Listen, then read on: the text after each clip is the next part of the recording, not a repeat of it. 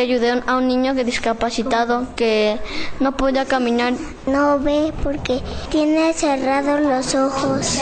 Yo tenía una compañera que era mm, que no escuchaba y tampoco sabía hablar y ella mm, era sordomuda y no le entendía lo que decía porque hablaba con las manos si tú estás bien y los demás están mal, como que tienes ganas de ayudarlos o los puedes ayudar. Hola amigos, soy Nicolás y aquí, debajo de mi cama, vamos a hablar de cómo podemos ayudar a la responsabilidad que tenemos de incluir a niños que tienen alguna discapacidad cómo ayudarlos y por qué es importante que aprendamos a conocerlos para que ellos y nosotros nos sintamos parte de la misma comunidad o escuela.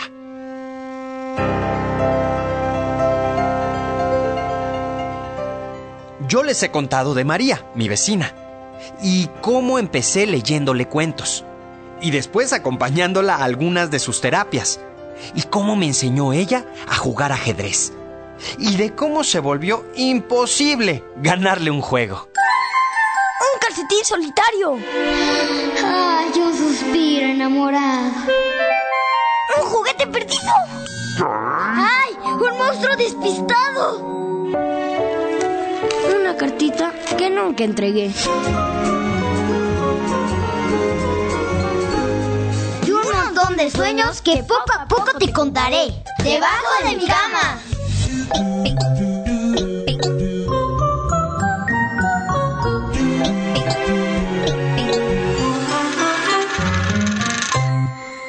¿En tu escuela hay algún niño con discapacidad?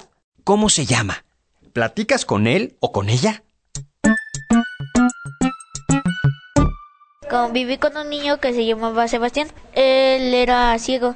Cuando empecé a verlo, me dio horror, pero después sentí una amistad con él y me fui haciendo amigo y no no hay que ser malos con ellos porque tienen una discapacidad y necesitan de ayuda de otros. Hay un niño que se llama Luis Carlos y está enfermo y anda paseando por todos lados y no le hace caso al maestro. Es desobediente, está enfermo no de la cabeza y le dan medicinas especiales para que por lo menos esté un ratito tranquilo, pero no le obedece al maestro. Yo me espanté cuando vi a Sergio. Yo le he hablado a Sergio en vacaciones que cómo te va.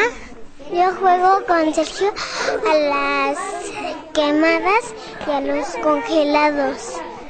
Yo le dije a Sergio que vayamos a comprar algo y después cuando les comemos los dulces le digo que vayamos a comer.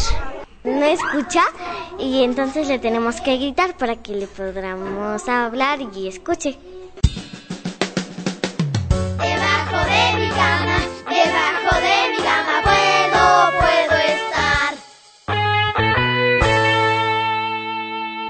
¿Saben? A veces cuando vemos a una persona con una discapacidad, nos sentimos un poco asustados o preocupados, como si no supiéramos cómo acercarnos y cómo platicar. Esto es algo que nos pasa a los humanos frente a lo que percibimos que es diferente. Y poco a poco, cuando conocemos a esa persona, entonces desaparecen los temores y las incomodidades.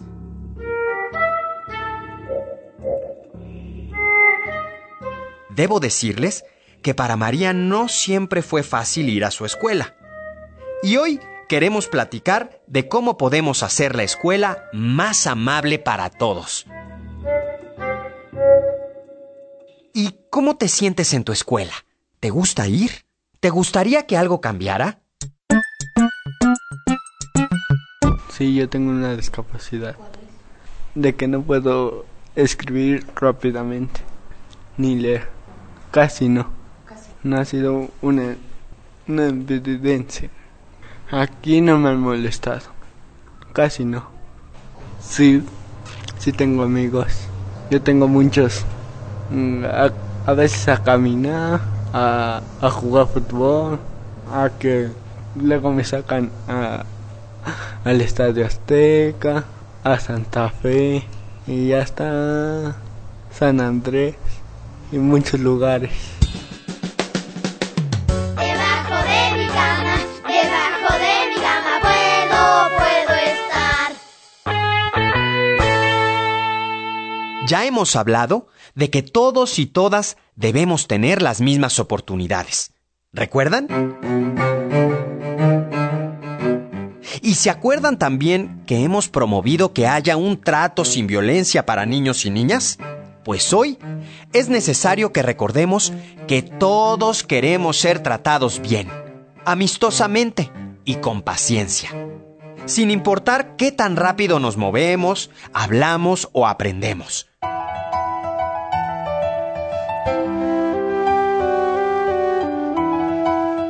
Y en eso, tú y yo y todos nosotros podemos hacer algo. Podemos acercarnos, podemos platicar, compartir el desayuno, podemos conocer mejor a nuestro compañero o compañera. Sí, claro que podemos ayudar. Por ejemplo, podemos ayudar a abrirle la mochila o pasarle el cuaderno. Pero estoy seguro que para los niños con discapacidad es todavía más importante recibir tus ganas de conocerlo mejor.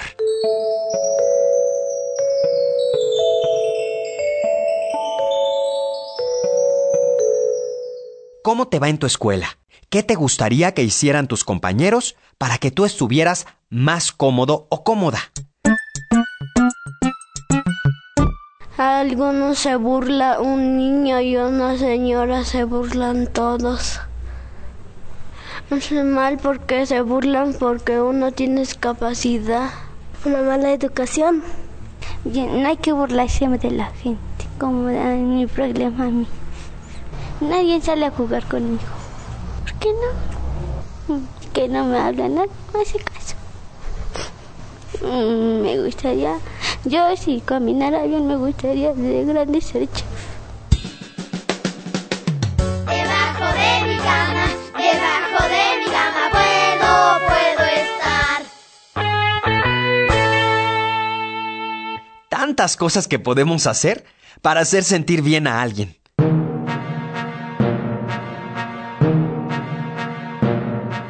Primero que nada, eliminar las cosas que los hacen sentir mal. Ni secretearnos enfrente de él o ella, ni desviar la mirada como si no existiera. No tenemos derecho de burlarnos de nadie, con discapacidad o sin discapacidad. Eso es algo que no se vale y que debe ser responsabilidad de los adultos enseñar a tratar con respeto y amabilidad.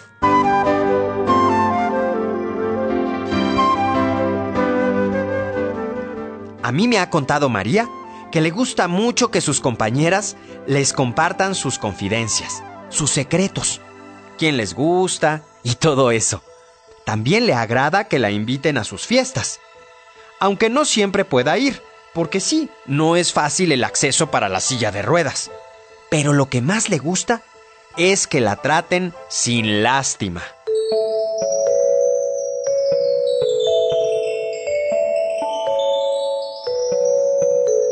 ¿Qué te gustaría decirle a tus maestros y compañeros?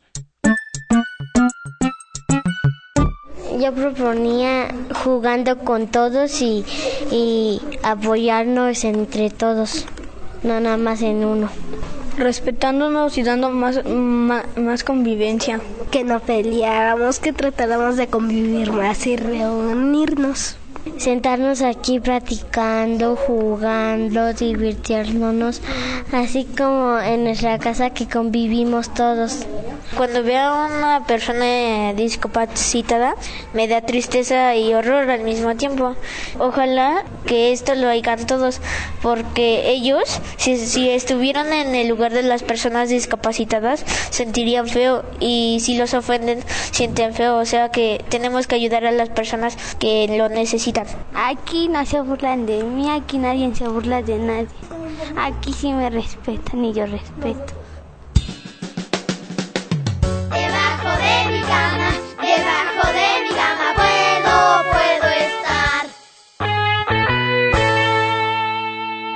¿Cuántas cosas tenemos por hacer para que todos tengamos un lugar en nuestra escuela?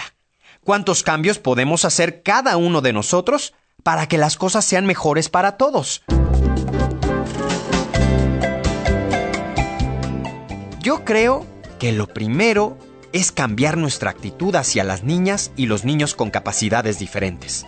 Quizá lo primero es pensar que como niña y como niño tienen deseos de jugar, de divertirse, de soñar, de ser queridos, como tú y como yo, que necesitamos respeto, que nos hagan sentir personas con derechos y también con necesidades. Por lo tanto, la ayuda que podamos brindarles no debe ser de compasión, sino de solidaridad. Es decir, que te nazca del corazón. Porque la solidaridad es una responsabilidad que tenemos todas las personas para con los demás, para ser mejores personas.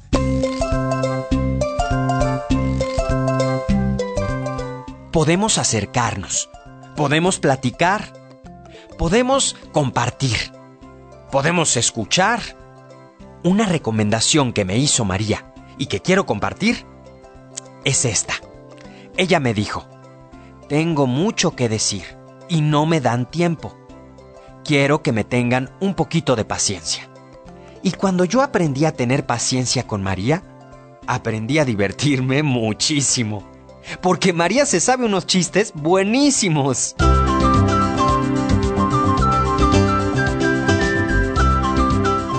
Como dice Claudia, mi prima. No, primo, pues el mundo es para todos. Así que ábreme cancha. Ella me lo dijo porque hubo un tiempo en que nadie le hablaba en la escuela, porque era un poco diferente. Aquí, debajo de mi cama, tengo unos libros que podemos leer. Es más, quizás sea una muy buena manera de compartir con nuestros compañeros.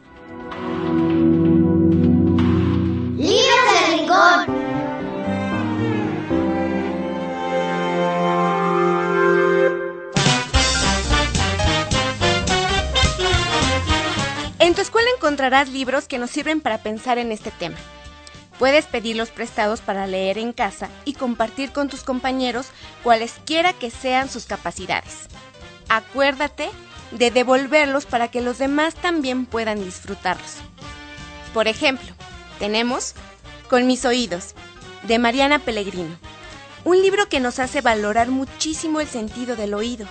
Excelente recordatorio para apreciar lo que escuchamos. Ojos para ver, de Isaías Isabel. En la naturaleza hay muchos tipos distintos de ojos y de formas de ver. Este libro también nos permite hablar del sentido de la vista y quizás ponernos en el lugar de los que no pueden ver. Mucho que ver, de María del Carmen Escandón. Una niña nos cuenta cómo es su vida cuando se tiene una discapacidad visual y nos permite preguntarnos, ¿cómo sueñan los niños ciegos? Léelos, disfrútalos, guárdalos debajo de tu cama y luego regrésalos para que otros los puedan leer.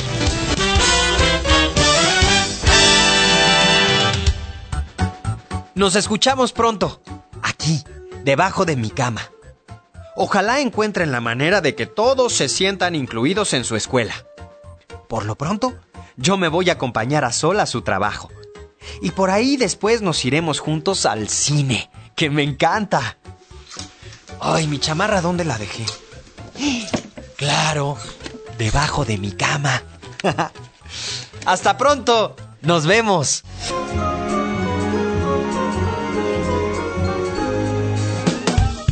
Idea original de la serie y coordinación general. Alfonso Herrera Peña. Asesoría pedagógica. María Eugenia Luna Elisa Raraz. Coordinación de proyecto. Carlos Herrera Román y Germán García Guerrero. Miguel Conde como Nicolás. Voces. Michelle Ordóñez y Fernando Sánchez. Y niñas y niños de escuelas preescolares y primarias. Asistente de producción. Antonio Calderón. Reportero. Juan Ramírez. Mezcla y controles de audio. Antonio Fernández. Guión. Monique Cepeda. Música original. Rosina Serrano. Producción y ambientación. Lourdes Mugenburg. Derechos registrados. Secretaría de Educación Pública 2011.